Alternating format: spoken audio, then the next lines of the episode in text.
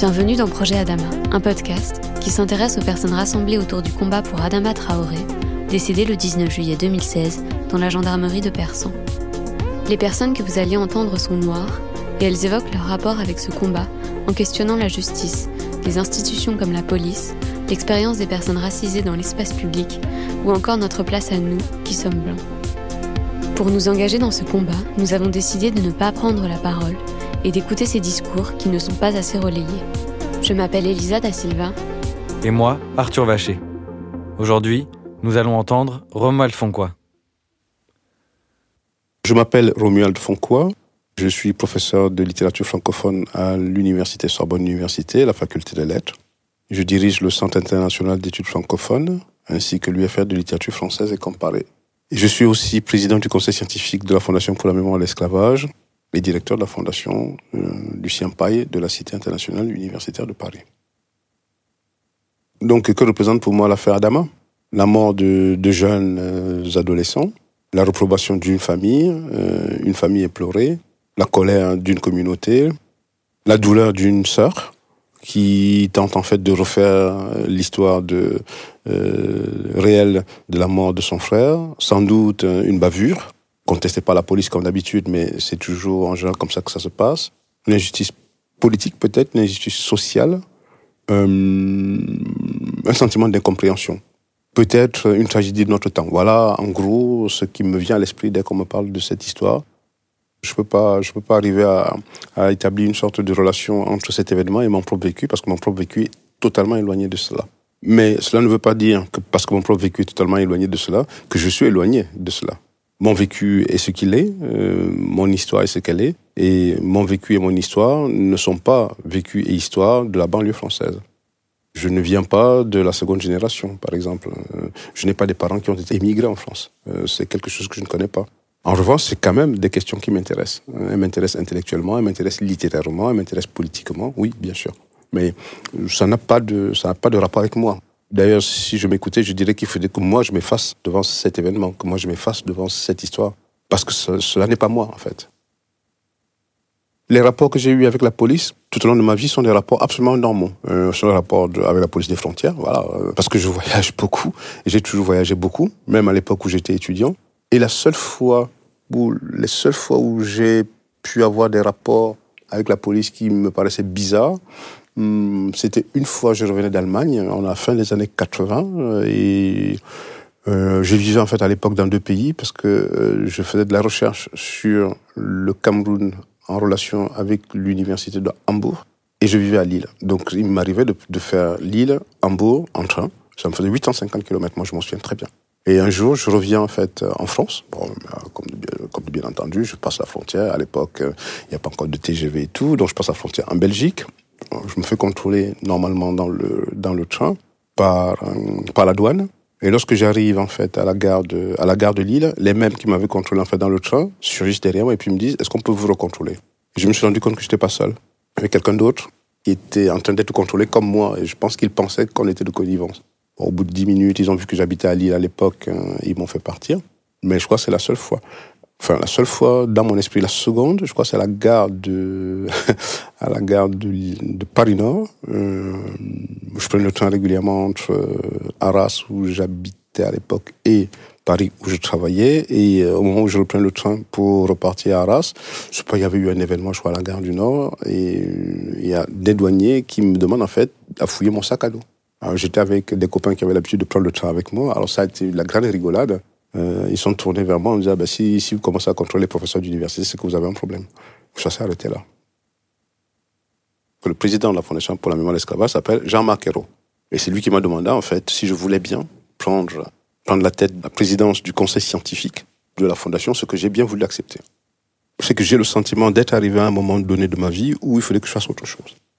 Peut-être que je fasse quelque chose pour un engagement que j'ai eu à 20 ans et qui, pour des raisons qui sont des raisons personnelles, j'avais décidé de mettre de côté. Je veux m'expliquer. Alors je vais, je vais m'exposer un peu. Euh, quand j'ai eu 20 ans, j'ai fait la prison politique. Parce qu'on m'a accusé, en fait, d'être membre d'un parti politique qui n'existait plus. Et euh, alors que j'avais juste, à un certain moment donné, écrit quelques petits textes pour comme les étudiants font en général, pour faire des revendications estudiantines. Un peu plus de bonheur étudiant. C'était quand même pas plus compliqué que ça. Et j'ai décidé qu'en fait, euh, c'est pas qu'on ne m'y prendrait plus, mais j'ai décidé à partir de là qu'il fallait penser autrement la politique. Donc chez moi, la question de la conscience politique est assez ancienne. Ou plutôt l'interrogation sur la question politique, elle, est très, très ancienne. Et euh, ce qui m'intéressait le plus, c'était presque toujours comment est-ce qu'il faudrait faire une politique action. Alors la politique action peut être prise de deux manières. C'est soit on décide de militer euh, d'un côté, bien sûr, et à partir du militantisme, créer des conditions qui sont des conditions de l'action. Ou alors, il faudrait faire ce, que j'appelle la politique de cabinet, qui n'est pas très éloignée de la précédente, mais la politique de, cabinet suppose presque toujours, un, de prendre conscience du réel tel qu'il est, deux, de se poser la question de savoir comment, une fois qu'on a pris conscience du réel tel qu'il est, avec ses contraintes, arriver à trouver une politique qui permette de dépasser les contraintes. C'est-à-dire qui permette en fait de dépasser le réel tel qu'il est. Pour présenter la Fondation pour la mémoire de l'esclavage en quelques mots, moi je ne suis que le président du conseil scientifique, hein, je ne suis pas le président de, de la Fondation. Je dirais que la Fondation pour la mémoire de l'esclavage est née du comité national pour la mémoire et l'histoire de l'esclavage, qui avait été institué par décret il y a 15 ans. Et qui, au fond, ce comité avait euh, eu pour but de pouvoir, euh, suite à la loi Taubira 2001, euh, qui fait de l'esclavage un crime contre l'humanité, produire un certain nombre de discours susceptibles à la fois de pouvoir faire euh, que cette histoire soit vraiment considérée comme étant une histoire de, euh, de, crime contre l'humanité, et d'autre part de pouvoir penser justement à la question des réparations. Et le, le, le, Comité national euh, pour la mémoire et l'histoire de l'esclavage a fait ce travail hein, pendant longtemps avec les associations d'abord, qui ont obtenu qu'un mémorial des victimes soit installé en 2021 au Jardin des Tuileries. Donc c'est un travail qui est un travail important, permettant effectivement que cette mémoire-là soit une mémoire qui soit fixée dans un lieu qui est un lieu reconnu. Mais il faut aller plus loin. Il faut aller plus loin parce que, au fond, la mémoire de l'esclavage n'est pas qu'une mémoire, mémoire nationale. Hein. Et donc, on voit tout de suite que euh, faire de la mémoire d'esclavage quelque chose de national, c'est ou réduire l'esclavage à la France, ou ne pas savoir ce que c'est comme événement historique et politique. La loi Taubira est une loi qui, à mon sens, a un avantage qu'on mesure sans doute seulement maintenant, ou que, l'on peut mesurer seulement maintenant, dès lors qu'il s'agissait de dire que l'esclavage est un crime contre l'humanité. Il s'agissait également de dire, deuxième point, que ce crime contre l'humanité ne peut pas simplement, n'est-ce pas, s'imposer comme tel en France. Il peut aussi s'imposer dans toute société où l'esclavage a été pratiqué. Et donc, euh, à partir de là, ça ouvre une voie, n'est-ce pas, qui est une voie absolument euh, grande sur la reconnaissance, bien sûr, n'est-ce pas, de, cet événement historique comme crime contre l'humanité, mais dans tous les pays possibles où il y a justement des législations qui peuvent euh, s'imposer ou, qui peuvent être prises pour pouvoir justement criminaliser le fait historique. Moi, je pense que c'est absolument, absolument important de ce point de vue. Et la Fondation pour la mémoire de l'esclavage travaille en fait à cela, au rapprochement des histoires, au rapprochement des mémoires. Et c'est la raison pour laquelle euh, le conseil scientifique de la Fondation pour la mémoire de l'esclavage, je l'ai voulu, un conseil qui ne sera pas seulement un conseil national, c'est un conseil international.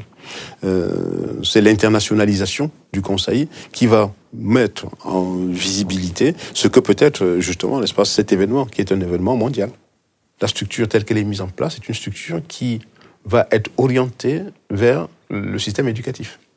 Et que la connaissance historique qui sera produite ici est une connaissance qu'il faudra absolument diffuser euh, par les lycées, les collèges et l'université. Parce que c'est à, à, partir de là, au fond, que l'on fait le travail de mémoire. Le travail de mémoire ne se fait pas euh, autrement que par, euh, que par cette sorte de transmission qui va, être, qui va être établie.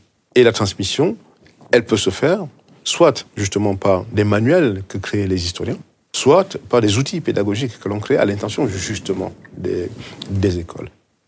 J'allais dire pourquoi est-ce que euh, la police m'arrête? Ben Parce que euh, euh, l'agent de police pense depuis qu'il est tout petit, et c'est comme ça qu'il a été éduqué, que quand il a en face de lui quelqu'un qui ne lui ressemble pas, alors il est potentiellement dangereux.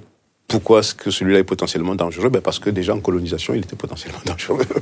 Pourquoi? Parce que durant la période de l'esclavage, il était déjà, si on remonte un peu dans, dans le temps de l'histoire.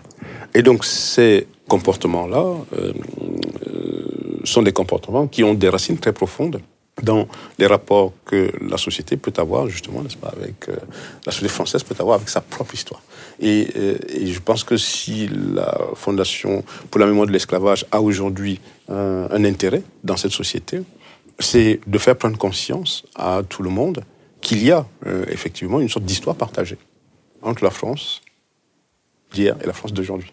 Entre la France qui est allée ailleurs et cet ailleurs qui est revenu en France. Parce qu'au fond, euh, on ne colonise pas impunément. Euh, c'est pas possible.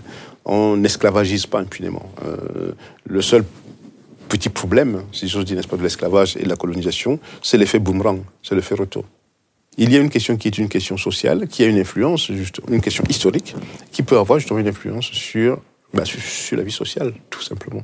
Sur la vie sociale des descendants d'esclaves. Il y a, peut-être là quelque chose d'intéressant. Et donc, euh, évidemment, le succès de cette entreprise, la création même de la fondation, et la signature justement de la convention entre l'État et la Fondation par Jean-Marc Ayrault d'un côté et Edouard Philippe de l'autre, de façon absolument solennelle au Premier ministère, a bien signé, me semble-t-il, et de façon absolument solennelle, la participation de l'État à la défense de cette fondation quelle relation est-ce que je fais entre le travail euh, à, la tête du, conseil scientifique pour la fondation et le travail que je fais de d'écriture des biographies Le lien est le suivant.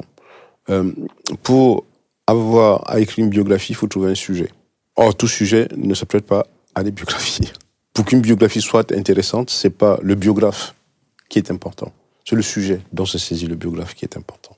Si le sujet est important, le biographe est obligé de se collé en quelque sorte à la biographie. Et le, je suis le biographe, entre autres, je suis pas le seul, de Césaire. Pourquoi? Parce que c'est pas moi qui suis important, c'est Césaire qui est important. Et pourquoi Césaire est important? À cause de l'histoire de l'esclavage. Pourquoi? Bah, Parce que c'est quand même lui qui, en fait, est le premier, dans le cahier d'un retour au pays natal, à faire un focus sur bah, ce que c'est que l'histoire de l'esclavage à la Martinique. À partir d'une expérience qui est une expérience individuelle. À partir d'une expérience qu'il a eue à la Martinique, à partir de l'âge de 11 ans, ben, de ce que c'est que l'ambiance coloniale euh, dans un territoire qui est un territoire qui n'est pas encore un département français, donc une sorte de colonie. Et euh, au fond, cette expérience-là est une expérience qui va se révéler une fois qu'il va arriver à, Paris. Et cela me permet de, dire une chose à laquelle je crois. Et je, je ne sais pas si les historiens partageront mon point de vue, mais je serais bien qu'ils le partagent quand même c'est que les premiers intellectuels à avoir porté un regard sur l'esclavage en tant que phénomène, ce sont des écrivains, ce sont des littéraires. C'est que l'imaginaire est ce qui permet en quelque sorte de transcender le réel pour fabriquer un autre réel. Et transcender le réel de, immédiat du vécu de l'esclavage pour mieux rendre compte de ce qu'est véritablement l'esclavage. C'est un esclavage qui est un esclavage qui est transcendé de la réalité elle-même. Et je crois que, la littérature y parvient. Alors, M. Césaire a une plaque au Panthéon. J'allais dire que c'est pas la première fois qu'il y a des Antillais qui entrent au Panthéon. Quand même. Ils sont très nombreux à entrer au Panthéon. Et c'est pas la première fois non plus que des figures abolitionnistes entrent au Panthéon. Donc, euh, c'est pas la première fois que ce que je pourrais appeler des modèles de l'histoire nationale soient reconnus par la nation. Évidemment, c'est quand même ce qui est indiqué au fronton de, euh, de ce lieu, hein, c'est euh, euh, la patrie reconnaissante. Bon, alors, si la patrie les reconnaît comme étant de grandes figures historiques, nationales, patriotiques, moi je n'ai rien à dire là-dessus.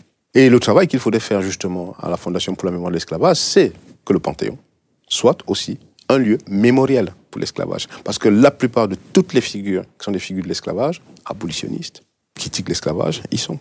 Et qu'au fond, à un moment donné, oui, euh, il y aura, bien sûr, n'est-ce pas, un travail à faire avec, euh, avec, avec, avec, euh, avec, avec, avec le Panthéon pour célébrer, en quelque sorte, cette, cet autre événement dans ce lieu. Est-ce que ce serait symbolique de mettre Adama Traoré au Panthéon? C'est juste que, ben, je répondrai, il n'a pas vécu suffisamment longtemps pour participer justement à une histoire nationale à laquelle il serait un héros. De toute façon, aucune réparation quelle qu'elle soit, quelle que soit la grandeur, ne, ne permettra à Damata Traoré de revenir. Aucune. Ce n'est pas au Panthéon que se trouve le problème. le problème se trouve absolument ailleurs, dans un lieu qui n'est pas du tout celui du Panthéon. Ça se trouve justement dans cette conscience, qui est la conscience que les modèles qui sont au Panthéon doivent servir précisément dans leur rôle au Panthéon, doivent servir à ce que la connaissance qui soit la connaissance historique, parce que ces, ces événements ne se produisent pas. Je m'arrêterai simplement à l'expression. Euh, la justice pour commence presque toujours par une enquête. La justice pour est toujours une revendication. La justice pour, c'est un besoin de vérité. Si on arrive à ce besoin de vérité et qu'on arrive à la, vérité, mais la vérité euh, qui peut être acceptée par tout le monde, il n'est pas sûr qu'elle sera acceptée par, par tout le monde, c'est-à-dire qu'il se rapprocherait de quelque chose qui soit de l'ordre de la justice précisément. Ce serait un mouvement, oui, qui, d'une certaine façon, euh, aura atteint, atteint son but, qui est en fait de donner à une famille éplorée et à des victimes, par voie de conséquence, une histoire de ce qui s'est produit exactement. C'est à cela que doit conduire l'enquête. L'enquête doit permettre effectivement que l'histoire soit reconstituée, l'histoire telle qu'elle s'est produite soit reconstituée. Si on en vient à cela, oui, bien sûr. Euh, il me semble que, que le mouvement en question est un mouvement qui euh, qui devrait euh, avoir euh, un sens euh, de ce point de vue-là. Mais si on s'arrête là, il y aura d'autres adamas. Il faudrait travailler au fond à ce que il y ait au-delà justement de la justice pour Adama une sorte de réconciliation des mémoires sorte de réconciliation des histoires, de respect, que je pourrais appeler le respect des histoires.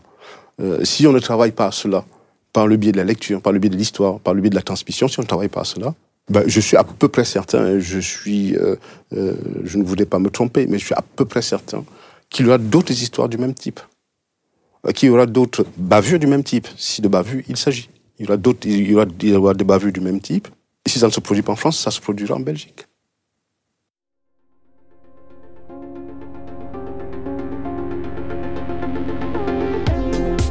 Merci à Romal Fonquois de s'être exprimé sur le projet Adama. Pour le jingle, merci à Samuel Iker d'avoir remixé le morceau Now's the Time de Charlie Parker. Merci à Elise Hilberman pour le mixage et merci à vous d'avoir écouté cet épisode. S'il vous a plu, partagez-le autour de vous et retrouvez-nous sur les réseaux sociaux pour suivre l'actualité du podcast.